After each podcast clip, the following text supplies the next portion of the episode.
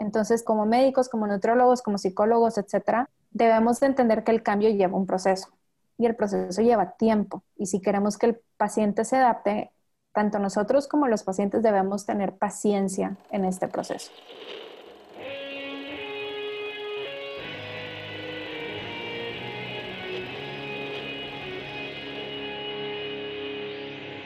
Bienvenidos a Volver al Futuro Podcast, donde platicamos con las mentes que nos impulsan a crear el nuevo paradigma de salud y bienestar, conducido por Víctor Sadia. Muy buenos días, buenas tardes, muy buenas noches. Con nosotros está Ale Ponce. Alejandra Ponce estudió nutrición y bienestar en el TEC de Monterrey y tiene una maestría en nutrigenómica y alimentación personalizada con especialización en alimentación funcional por la Universidad de las Islas Baleares en Mallorca. Es conferencista, profesora de varias universidades y forma parte de consejos de expertos en genética de varias empresas. Ale, gracias por estar con nosotros. Gracias por invitarme. La primera pregunta que ya es tradición aquí en el podcast es preguntarte cómo inició tu carrera profesional y por qué estudiaste lo que estudiaste. Ok, eh, yo estudié nutrición y bienestar integral. Fue mera curiosidad lo que me llevó a estudiar esto. Yo realmente había estado inscrita en psicología organizacional y antes de eso pensé en estudiar ingeniero físico industrial. Y Nada más estaba un domingo sentada en casa de mis papás esperando que alguien bajara a desayunar, leo el periódico y hay un anuncio de la carrera de nutrición y pienso en, me pongo a leer las materias y demás, me doy cuenta que no sé nada, nada al respecto, siendo que crecí en una familia de, médicos y agarré unas galletas, vi el contenido nutricional, no le entendí nada y dije, pues yo creo que está interesante aprender algo nuevo y de inmediato, eh, bueno, pues no ese día, ¿no? El lunes que siguió, llamé al TEC, que fue donde estudié, pedí cambio de carrera y me dijeron que tenía que presentar un examen. Entonces, pues lo único que pensé fue, bueno, pues si no paso es porque yo no debo de estar ahí. Y pasé, entré a nutrición y ya está, o sea, fue mera curiosidad. De hecho, me acuerdo cuando le dije a mis papás, se sacaron de onda así como, ¿tú qué vas a hacer ahí? O sea, nunca, nunca ni siquiera han mostrado interés por el tema, pero la curiosidad es lo que me ha llevado a, muchos lugares. Entonces, es eso, es curiosidad. ¿Nunca pensaste estudiar medicina? Durante la carrera de nutrición pensé en cambiarme a medicina porque me gustaban mucho las materias este, que ellos llevaban y las que llevaba compartida con ellos eran las que mejor me iba pero una vez estando un domingo que fui a visitar a una de mis amigas que sí estaba estudiando medicina, la fui a visitar al hospital porque no pudo salir a desayunar. Estábamos sentadas ahí en el hospital y me di cuenta que estaba un domingo sentada en el hospital.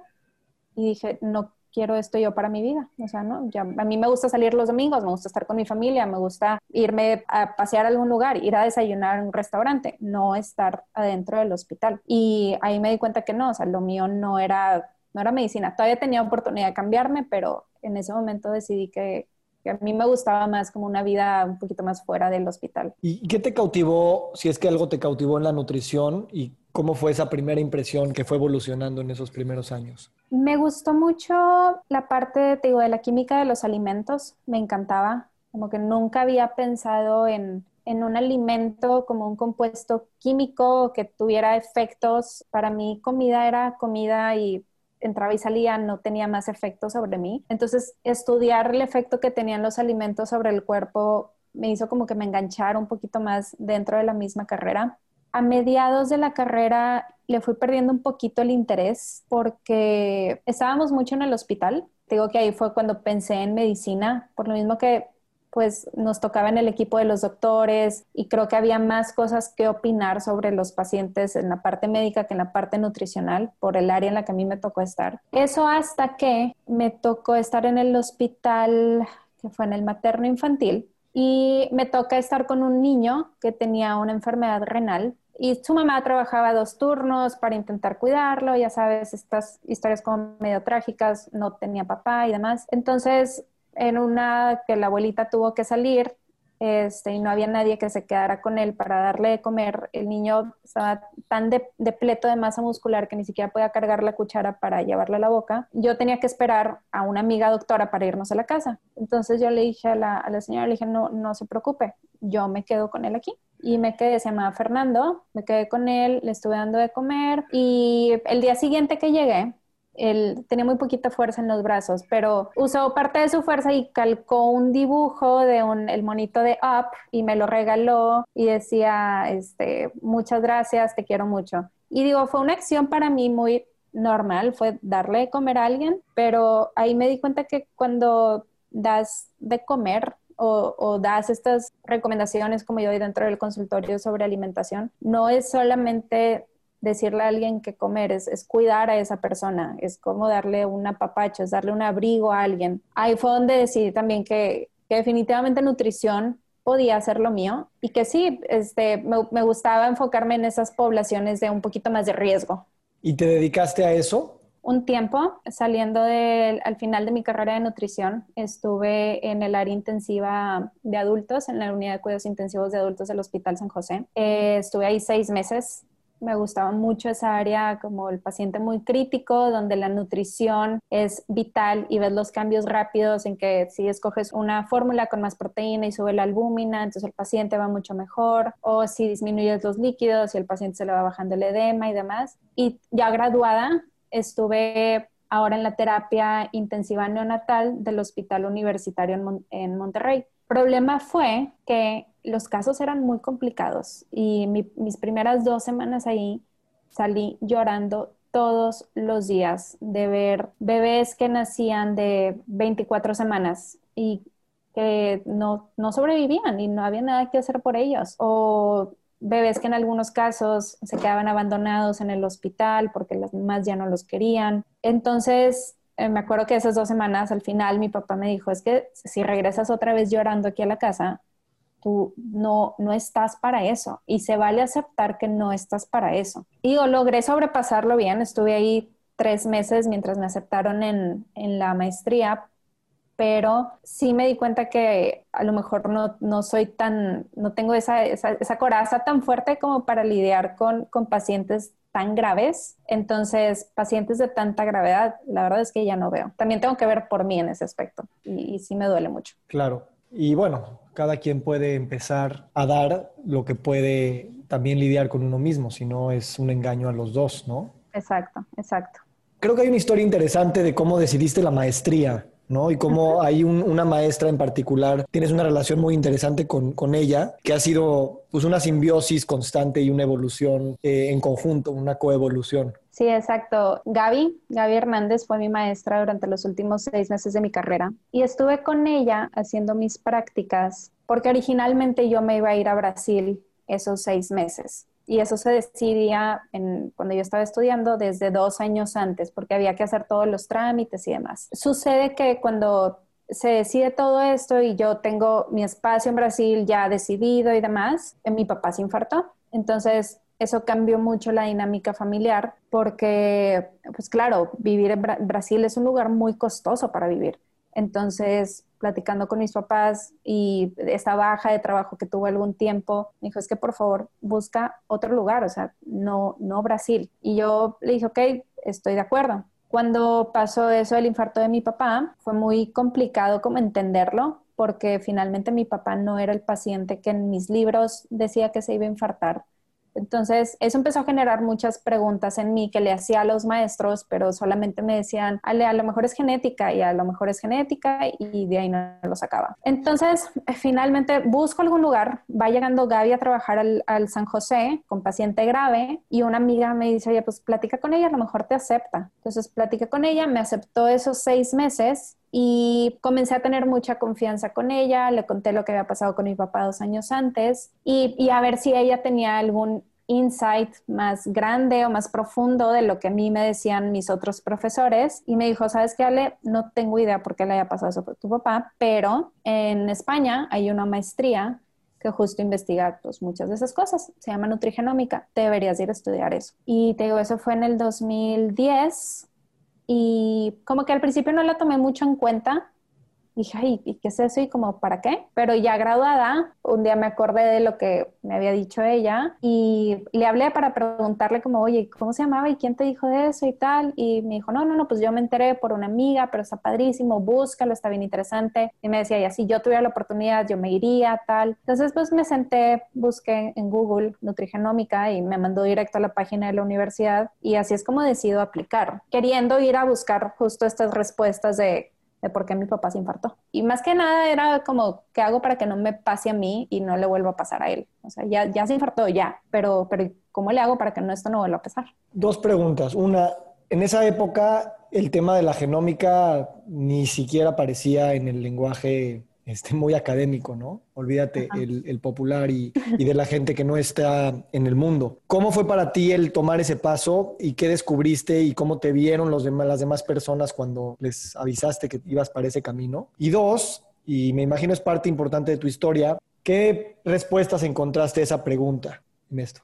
Sí, mira, cuando los primeros a los que les dije fueron a mis papás, cuando leí todo lo de las asignaturas que, había y todo lo que podía aprender allá y los pocos estudios que existían al respecto y que estuve leyendo, mi mamá, mi mamá siempre ha confiado mucho en mí. Entonces mi mamá me dijo, si tú piensas que esto es, vete, te apoyo. Pero mi papá, este, mi papá al contrario, no, al principio no me apoyó porque mi papá era anestesiólogo y trabajaba con paciente cardiovascular. Entonces, él veía la nutrición dentro del hospital como, como lo más importante, porque finalmente era con lo que él tenía contacto. Y además me veía a mí ya trabajando con algunos cirujanos y demás, me veía muy establecida. Me decía, es que ¿por qué te vas a lo desconocido? O sea, ni siquiera sabes si eso realmente vas a poder vivir de eso o vas a realmente encontrar algo, algo significativo. Pero y, digo, lo mío fue mera curiosidad. Comencé a leer las asignaturas y veía componentes bioactivos de los alimentos, cronobiología de la nutrición, patologías moleculares. Y decía, ¿qué, qué padre, porque yo no sé nada de eso. O sea, no tengo idea de qué significa nada de lo que estoy leyendo. Y veía los artículos y medio les entendía y demás. Y sí, como dices, de hecho yo nunca había ni siquiera tenido una clase de genética. Entonces, creo que tomé, y lo he dicho muchas veces, yo tomo las decisiones a lo mejor un poquito sin pensarlas muy profundo, como que era, tengo ganas y quiero aprender y, y, mi drive es, es, la curiosidad y las ganas y tal. Si lo hubiera pensado más, a lo mejor no me iba. O sea, si hubiera realmente sabido que iba a tener que ir a hablar de epigenética, cromosomas, mutaciones, me hubiera asustado con todas esas palabras, pero en este caso mi emoción era mucho mayor. Entonces, finalmente estuvieron de acuerdo y me dijeron, ok, tú ve cómo le vas a hacer, si te quieres ir, vete, consigue una beca. Recuerdo haber aplicado una beca del CONACYT que me negaron y la razón, digo, si entiendo, la universidad a la que yo me fui, Islas Baleares, no es top reconocida, que eso es algo muy importante para el CONACYT. Y justo una persona ahí me dijo, es que ¿por qué no te vas a Barcelona? Y yo decía, es que no, y porque yo quiero el título de nutrigenómica y esa está en, en Mallorca, entonces pues si me tengo que ir así, pues, pues así me voy. Este, ahorita ya hay una beca que, que sí dan para la universidad este, por parte del CONACYT, pero en aquel entonces no, esto te estoy diciendo fue hace ocho años. Entonces llegar allá y de, yo estar acostumbrada a estar hablando de, pacientes y enfermedades y demás, a de pronto cambiar el idioma a células y replicación y cromosomas y mutaciones de lesiones y demás, para mí fue, sí fue un shock muy grande porque no era algo que, que comprendía ni algo con lo que yo me sintiera como tan, tan a gusto, tan en paz. Pero creo que, que lo mejor viene de cuando te sales de tu zona de confort y yo sin querer me estaba saliendo de mi zona de confort. Pero te digo, si me lo hubieran preguntado, si, si yo hubiera sabido eso, a lo mejor digo, eso no es lo mío. Estando allá, estuvo muy, muy interesante como todo lo que fui aprendiendo porque finalmente yo iba buscando cuestiones de salud cardiovascular y bueno, al ser las enfermedades que más matan gente alrededor del mundo, pues claro que también son las más estudiadas y fueron las primeras estudiadas en, en el tema de la nutrigenómica. Entonces, imagínate qué padre para mí era, Víctor, como que haz de cuenta que estaban las enfermedades cardiovasculares y en cada materia yo las estaba viendo con un enfoque distinto, desde los componentes bioactivos de los alimentos, o sea, qué alimentos y qué fitoquímicos pueden ayudar para prevenir infartos, trombosis, embolias, demás, ¿no? Y luego mi otra materia del siguiente bloque era cronobiología de la nutrición cómo comer este, ciertos componentes a diferentes horas del día, dependiendo de tus actividades, afecta o no a que tu sistema nervioso se active más hacia el lado simpático, hacia el lado parasimpático y cómo eso afecta al corazón. Entonces, de verdad era como tener, como hacerle un tac a, a las enfermedades cardiovasculares. O sea, las estaba viendo por todas partes. No solamente hablábamos de eso, o sea, no era una maestría específica de eso, pero la mayoría de los estudios pues venían de eso porque eran los primeros. Igual te digo, eso fue hace ocho años, sé que ahorita hay muchísimas más asignaturas, ven otros temas y demás. Entonces, estando allá comprendí mucho, pero también me di cuenta que, que la cuestión no eran, no eran meramente los genes Imagínate que si realmente fueran los genes los que tienen como la culpa de todo, entonces eso significaría que estamos condenados y que no importa lo que hagamos en nuestra vida, pues nuestro futuro está escrito y ni modo, te aguantas. Entonces, aunque la maestría se llamaba nutrigenómica, realmente veíamos todos los componentes del estilo de vida en relación con los genes. Entonces, cronobiología de la nutrición, que fue una de las materias que más me impactaron, tuvimos un, un trabajo en el que participamos las alumnas y era una investigación que se estaba haciendo en varios centros europeos y te ponían un, un, este, un monitor en la muñeca para revisar frecuencia cardíaca. Monitores como los que hoy están por todas partes, ¿no? Entonces, al cabo de una semana los llevábamos, los conectábamos al, al, este, al software del, del doctor que nos daba la clase, se llamaba Rubén Rial. Y entonces él nos mostraba cómo habían variado nuestra frecuencia cardíaca durante el día y durante la noche. Y nos decía, a ver, Katy, tú saliste el sábado en la noche. Y Katy le dice, ¿cómo sabes? Y dice, porque tu frecuencia cardíaca está a tope. Y dice, pero, y voltea conmigo y dice, Ale, tú no saliste. Y yo no, yo no, yo no salí este,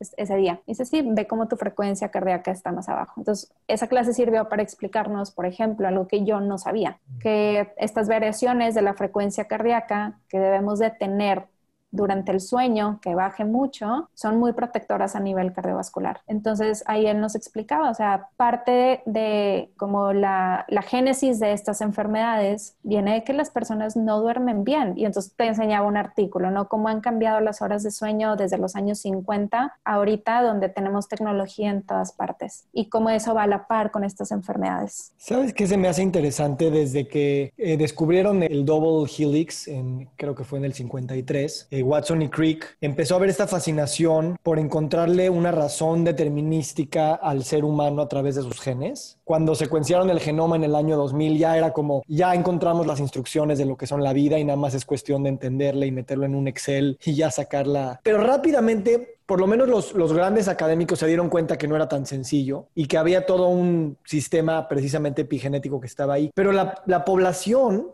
¿no? Y, me gustaría tu, tu, tu, opinión de esto. La población en general, a partir de los tal vez 80, 90 y 2000, siempre nos quedamos con esta idea de que, ah, lo que es genético es un determinismo al 100%, que aún eso se mantiene mucho para las enfermedades crónicas de hoy en día. ¿Cómo has vivido tú esa percepción de determinismo genético y cómo ha ido cambiando esta idea de que realmente, pues sí, los genes son muy importantes, pero interactúan de una manera brutal con el ambiente y eso es realmente lo que le tenemos que poner atención. Pues mira, yo cuando recién comencé a estudiar toda esta cuestión de genética y te digo, cuando mi papá se infartó y me decían los mismos médicos que quizá era pura cuestión genética, sí pensaba que pudiera, que pudiera ser como muy determinante. Incluso esa es pues, la razón por la que me fui, o sea, ¿cómo, ¿cómo saber si eso me va a pasar a mí? Y si sí, realmente no hay nada que puedas, o sea, de verdad me están diciendo que no hay nada que pueda hacer para evitar un infarto. Entonces, al irme a estudiar, aún así muchos artículos te hablaban de que sí era muy determinante, que eso ha ido cambiando en la última década. En la última década que más se estudia el, el estilo de vida y cómo este influye, pero a nivel epigenético y no genético,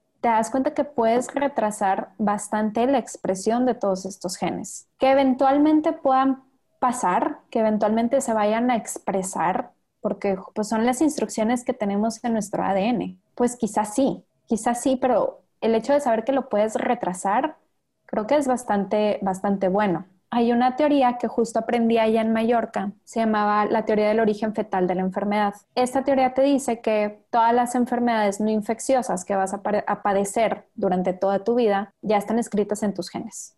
Entonces, solamente es cuestión de que algo las despierte. Entonces, En ciertas cuestiones creo que sí los genes pueden ser determinantes, pero no en la mayoría.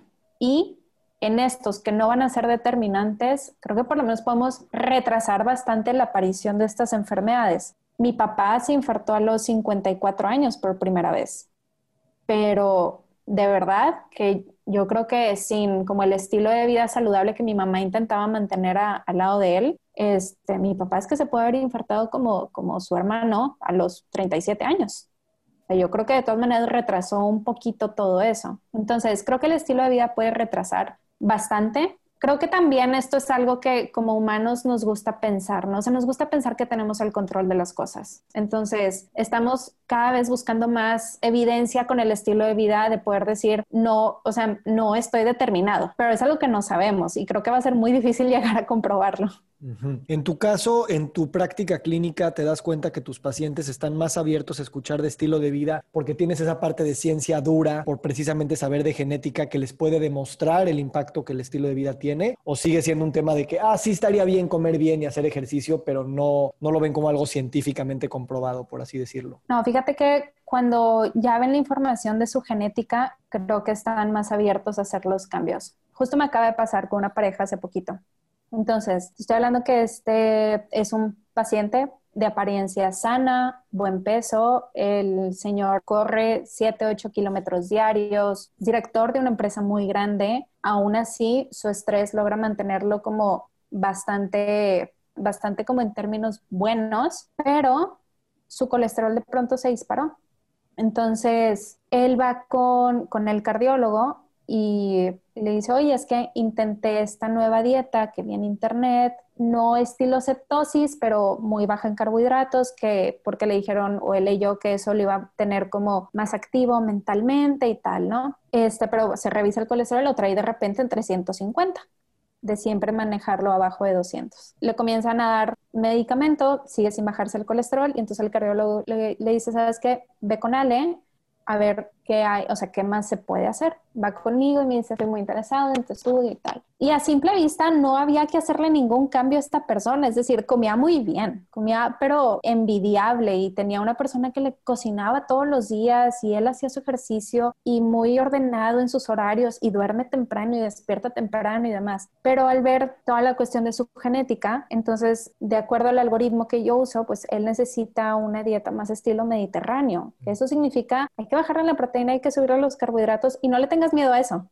No le tengas miedo, no pasa nada. Entonces, esta persona cuando, cuando le empiezo a entregar sus resultados, como a todos les digo, esto, es, esto viene analizado por genetistas en un laboratorio, ni te conocen a ti, ni me conocen a mí, ni leyeron tu historia clínica. Yo soy la única que la lee para poder hacer después el match entre tus genes y tu estilo de vida y saber dónde tenemos que estar actuando. Entonces le empiezo a decir los cambios pequeños que tiene que estar haciendo y tal. Y justo me escribe hoy en la mañana. Me dice, estoy muy contento. Este, me dice, hice los cambios que me dijiste en cuanto a las comidas. y sin medicamento en dos semanas mi colesterol ha bajado 70 puntos. le digo, qué bueno. O sea, me da muchísimo gusto porque de eso se trata, hacer cambios muy pequeños, pero que se ajusten a ti para ver todo esto. Y me dice, la verdad es que si no hubiera sido por medio del estudio, dice, creo que hubiera dudado mucho en meter carbohidratos. Me dice, porque, y él me dijo, me dijo, me sigue haciendo más sentido quitarlos para estar más sharp, que es algo que todos hemos escuchado. Y por el lado de su esposa, por ejemplo, llevaba años fumando y igual, una paciente pues, en apariencia muy saludable y demás, eh, fumaba unos 10 cigarros al día, ese era como su único pero. Entonces, cuando le entrego su estudio y vemos todos estos genes de riesgo cardiovascular y tenía este, el, el de metil este tetridafolato en la peor versión, y entonces le, empiezo yo a hablar de los riesgos de trombosis y demás, y que realmente lo que más le va a afectar es fumar, también me dice hoy el paciente, me dice, y mi esposa ya le bajó bastante el cigarro. Me dice, todavía no lo deja. Me dice, pero ya de 10 le bajó a 5, que fue mi primera como recomendación para ella. Le digo, pues sé que es algo complicado, pero si le bajas a la mitad por lo menos, pues disminuyes tu riesgo mucho. Entonces creo que la gente sí puede estar más abierta a, a tener, hacer estos cambios una vez que les entregas esa información, porque son tus genes y esos no van a cambiar. Ya decides tú si, si los activas o los inactivas. Si tú no hubieras estudiado nutrición, o más bien, estudiaste nutrición y después hiciste la parte genética, ¿qué tanto te hubieras metido al estilo de vida y todos los demás hábitos y pilares del estilo de vida como sueño, ejercicio, estrés, relaciones, emociones? O en la carrera de nutrición todavía eso está pues bastante correlacionado, pero no tan cerca de la práctica clínica, lo que me lleva a la siguiente pregunta más importante. ¿Qué se requiere a nivel estructural para que el profesional de la salud en general desde el principio tenga esta formación integral de sí saber que funcionan los, eh, el estilo de vida, de sí entender el tema de la genética, de sí entender el tema del microbioma, de sí entender todas estas tecnologías que tienen muchísima injerencia en la salud para hacerla personalizada, predictiva, participatoria, pero que las carreras lo han dividido porque son un poco muy específicas?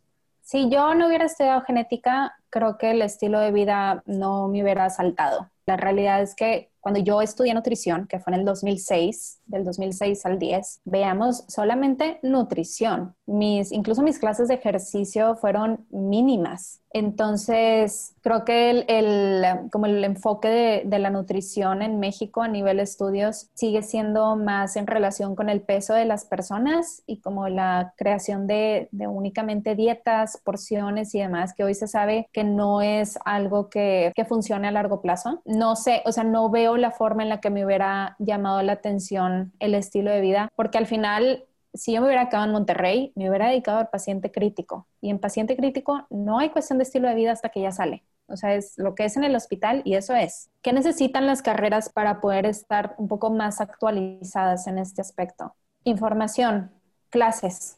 O sea, a mí me sorprende todavía mucho ver gente del área médica que le piden a los pacientes es que necesito que bajes de peso. Es que bajar de peso ya ni siquiera es como, una, como un factor relevante porque ni, ni lo necesitas tú como médico para dar la mayoría de los medicamentos, a menos que seas paciente pediátrico, si tienes que contar medicamento por kilo de peso, pero los adultos ni eso. Entonces, pero nunca le mencionan al paciente, necesito que cambies tu estilo de vida, necesito que mejores tus horas de sueño, necesito que manejes mejor tu estrés. Son muy pocos doctores este, los que incluso tocan esos temas dentro de su práctica médica. Entonces, para mi gusto, para que los nutriólogos podamos llegar a eso, o bueno, en mi caso que yo soy más de referencia de médicos, sí necesito, y lo hablo con los médicos que me referencian a los pacientes, que el enfoque que ellos les impongan desde un inicio no sea el peso, sea el estilo de vida. Entonces, que los manden conmigo para analizar el estilo de vida y ver qué tenemos que estar cambiando.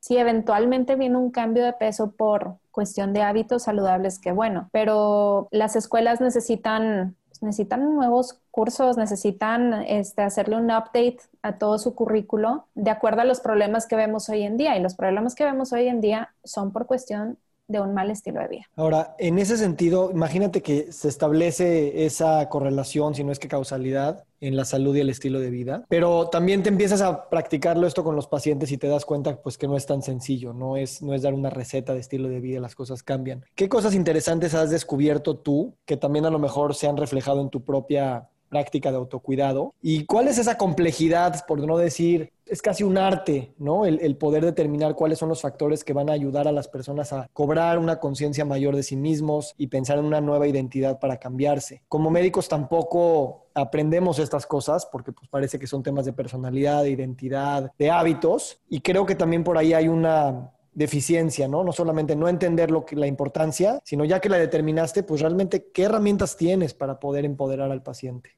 En ese caso, por ejemplo, con, con lo primero que me preguntabas, algo que me ha favorecido mucho dentro de la consulta y también a mí en lo personal es poder estar más en contacto con el tema de salud emocional, que creo que es algo muy importante con los pacientes. Y es un tema que me atrevo a hablar con los pacientes, porque luego también existe cierto tabú en hacer estas preguntas, en incluso preguntar al paciente, oye, ¿qué tal tu nivel de estrés?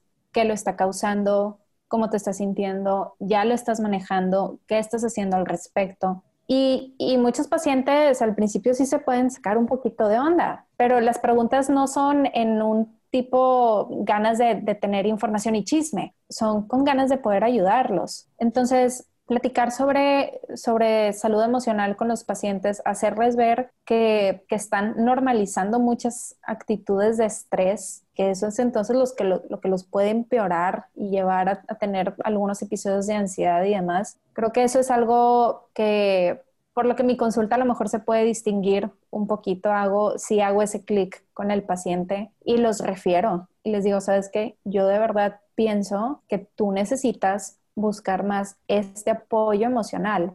Porque, ¿qué tal? Imagínate que a veces vienen conmigo y me dicen, es que no estoy durmiendo bien, este, me falta mucha energía y demás. Dame un plan de alimentación para tener energía. Eso es ponerle un curita. Eso, para eso no sirve la nutrición. Entonces, eh, lo que necesitamos saber es por qué no estás durmiendo. O nada más desde que les preguntas, oye, ¿tomas café? Sí, ocho tazas al día. ¿Para qué? ¿Para qué necesitas estar tan alerta o qué te está impidiendo este estado de alerta si no tienes la cafeína? ¿Qué está pasando en tu vida? Entonces, eso creo que es importante. A mí me ha servido mucho. Yo tengo terapia psiquiátrica.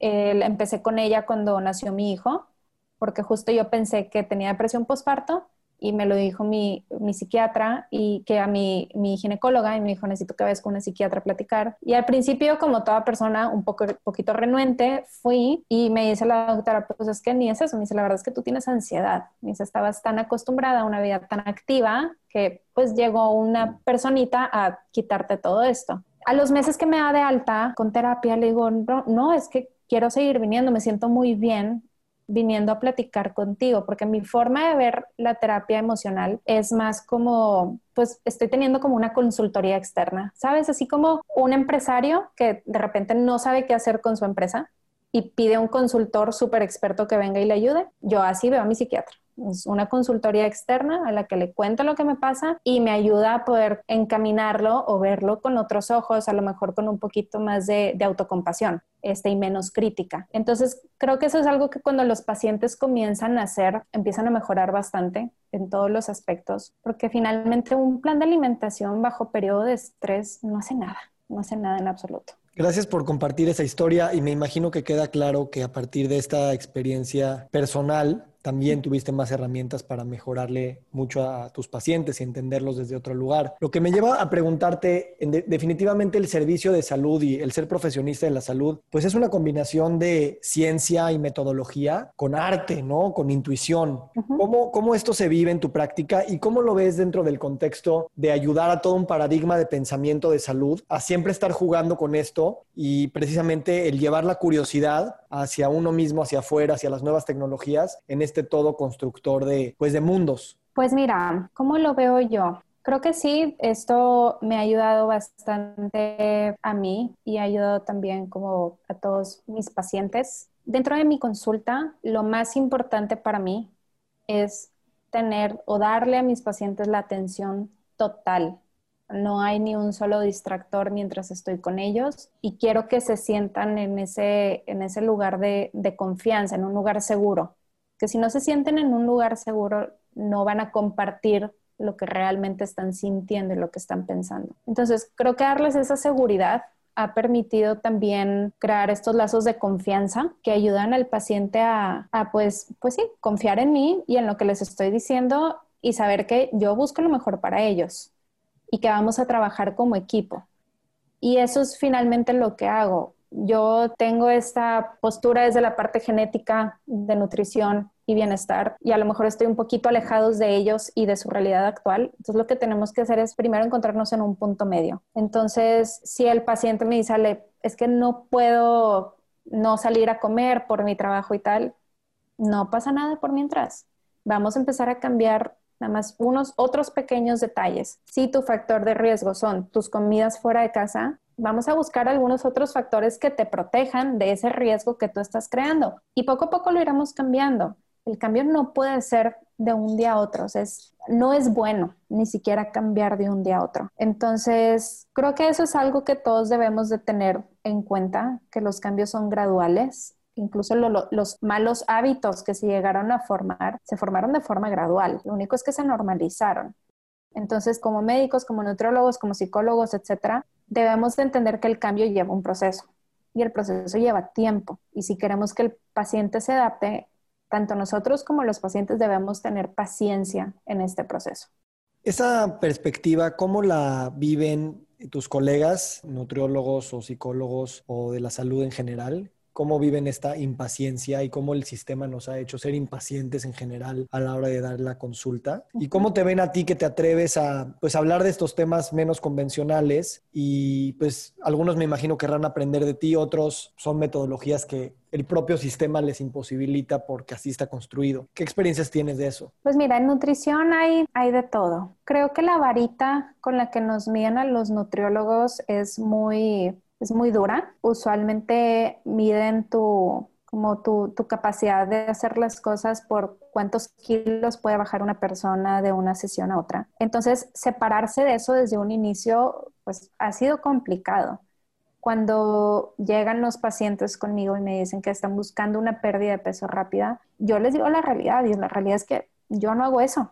No me dedico a eso, no sé hacerlo. Mi, mi, trabajo es nutrición y nutrición significa nutrir, no significa hacer a las personas más chiquitas. Entonces, si el paciente no está de acuerdo, perfecto. Hay otras personas que sí lo hacen. Eso, claro, para mucha gente podrá llevar a esta parte de, pero, pero estás perdiendo un paciente. Pero tampoco le estoy haciendo perder el tiempo a esa persona. Ni yo tengo que hacer algo con lo que no esté de acuerdo, ni esa persona va a estar esperando algo que nunca va a llegar conmigo en específico. Entonces, este, este cambio como de forma de ver la nutrición, porque yo así la veía cuando recién me gradué, pues la idea siempre es bajar de peso a la gente, ha sido un poquito complicada, pero también me he sabido rodear de un equipo que trabaja así. Entonces, yo trabajo con cardiólogos, trabajo con endocrinos, este, trabajo con médicos internistas y cuando me han invitado sus equipos de trabajo, les explico cuál es mi forma de ver las cosas para que entonces todos estemos en el mismo, en el mismo canal. Y si no soy lo que buscan, está perfecto. Conozco mucha gente que sí se enfoca bastante en pérdida de peso, quizá no en salud integral como yo, pero sí en, en pérdida de peso. Entonces, pues hay que saber que hay diferentes ramas de la nutrición. Yo veo más dentro de mi consulta pacientes cardiópatas, pacientes con resistencia a la insulina o con problemas de fertilidad. Fuera de eso, que tú me digas, pacientes a no pérdida de peso, sí veo, pero no es lo que más hago. E, e, este podcast lo escuchan muchos profesionales de la salud que están cuestionando paradigmas y maneras de, de, hacer las cosas. ¿Qué experiencias tú tienes y particularmente qué obstáculos y problemas y barreras has tenido en estos años de cuestionar paradigmas y de proponer nuevas cosas que les puedan servir estas experiencias a estos profesionales que quieren también entrar a este mundo de una manera más activa?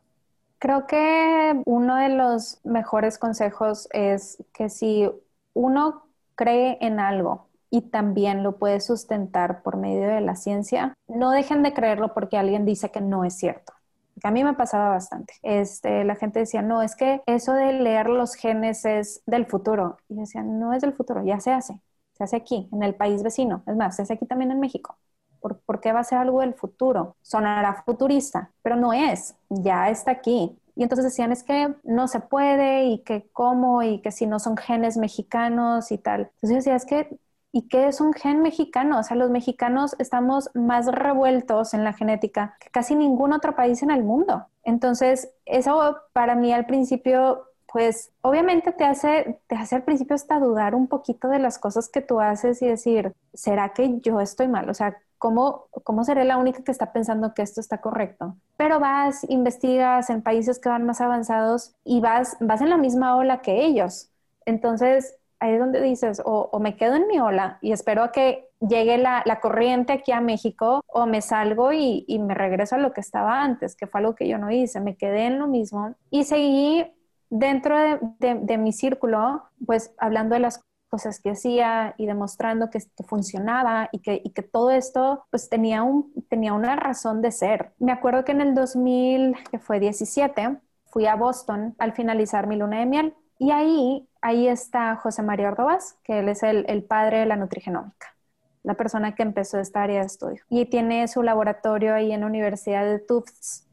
Y le escribí, ya habíamos estado en contacto años antes por correo y le escribí y le dije, voy a estar en Boston, me gustaría conocerlo y tal. Oye, pues para mi sorpresa me dijo, vente a mi oficina, por favor, será un placer. Y yo feliz me fue a dejar mi esposo, nos invitó el doctor a su laboratorio y mi esposo dijo, no, no, no, yo ya me voy, se fue de rol. Y yo me quedé ahí platicando con él como dos, tres horas. Algo yo pensé que iba a ser de media hora, como que me iba a dar un pequeño espacio en su agenda, me dio un buen espacio. Y parte de lo que platicamos fue eso. Digo, es que hay tantas cosas que escucho de nutrición. Le digo que si el gurú vegano, que si el, el que es este de, de pura carne, que, que si el ayuno, que si tal. Y, y él me dice, este, ahí le digo yo, que a veces me dudo yo de las cosas que yo hago. O sea, porque no escucho a alguien más hablar de esto. Y me dice, bueno, dice, para empezar, porque todo esto de la genética, me dice, pues, requiere muchísimas más, más estudios, más ciencia. Me dice, entonces no vas a ver a cualquier persona hablando de esto. Me dice, y en segundo lugar, me dice, yo me sentía igual que tú.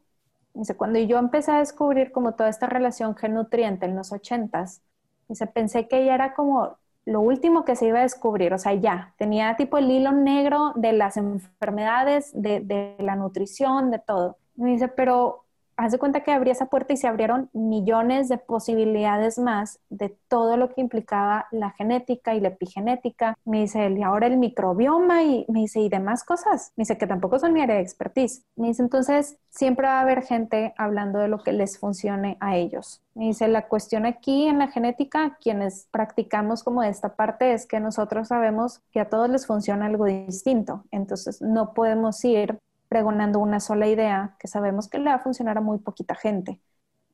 Y ahí fue donde entendí eso, o sea, lo que yo hago no es, este, no es una moda, es, adaptarlo a las personas. Y ha sido difícil porque pues, la nutrición es por modas y cada año hay algo nuevo que se repite de años antes, pero sí puede ser quizá un poquito difícil no subirse a esto y como todos los días estarle explicando a los pacientes, mira, a lo mejor esto no te va a ti, por esto, esto y tal, y así, y puede ser cansado, pero bueno, es parte de pues, educar a toda una población sobre cómo realmente sí somos distintos todos nosotros. Tú has tenido grandes maestros y eres también maestra. ¿Qué hace un buen maestro?